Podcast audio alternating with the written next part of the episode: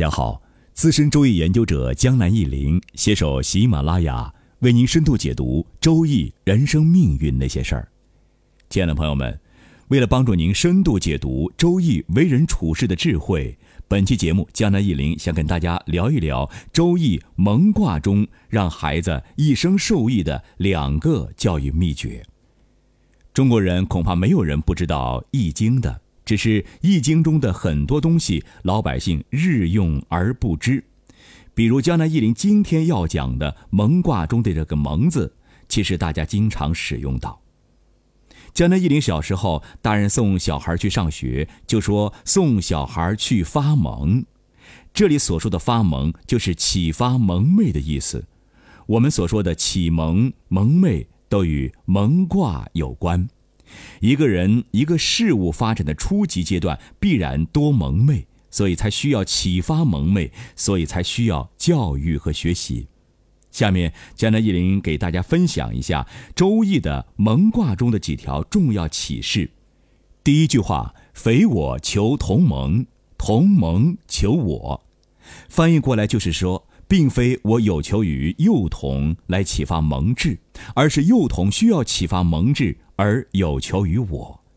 这句话表达了尊师敬学的道理。这句话与《礼记·曲礼》上提到的“礼文来学，不闻往教”的意思大同小异，是说我们要调动求学者，也就是孩子的主动性，而不是我们求着哄着他去学习。现在呢，有不少的家长为了让孩子学习，一家几个大人像仆人一样在旁边伺候着孩子，甚至有些家长除了学习，什么事情都不让孩子做，这样可能会给孩子一种错觉：我是为了大人而学习的，这样极其不利于孩子的成长。从这句话中，我们可以得到的教育是：我们要充分的摆事实、讲道理，让孩子理解学习的必要性、重要性。江南一林对小孩子经常用到一个比喻：在森林里，动物生下来就要学会打猎。如果不学习打猎的技巧，等长大以后独立了，动物就无法在森林生存。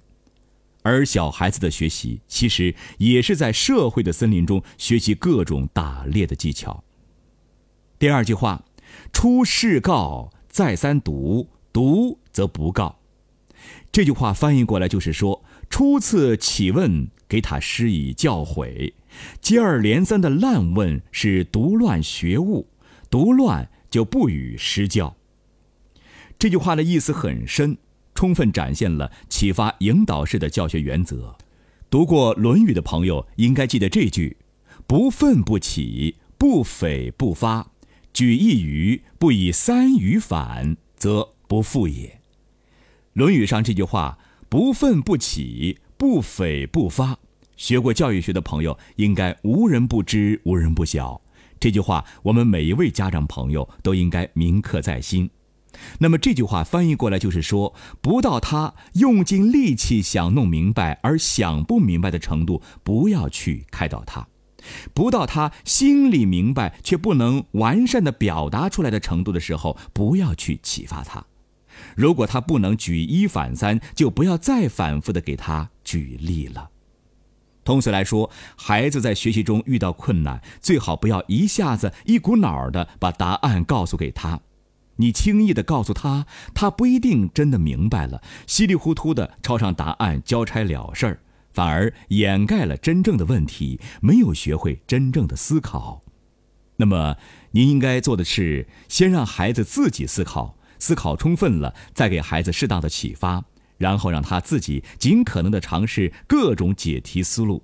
等答案若隐若现，心里已经明白但无法表达出来的档口，要给他一点启发。家长这样一步步的在关键时刻给孩子一个小小的推力，让他自己得出答案，这样他既学会了思考，也体会到了自己想出答案的成就感。长期的这样坚持下去，训练下去，孩子的学习思考能力自然会大大的增强。出世告，再三读，读则不告。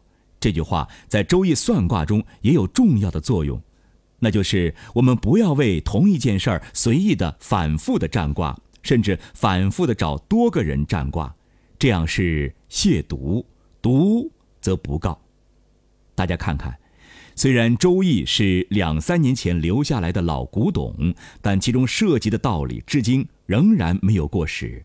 只要你用心的去看，《周易》中有很多东西会打动你，给你带来各个方面的启发和心得，比如关于家庭、事业、为人处事各方面的道理。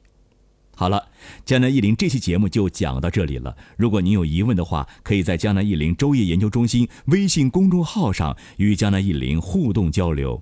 感谢您的收听，咱们下期再见。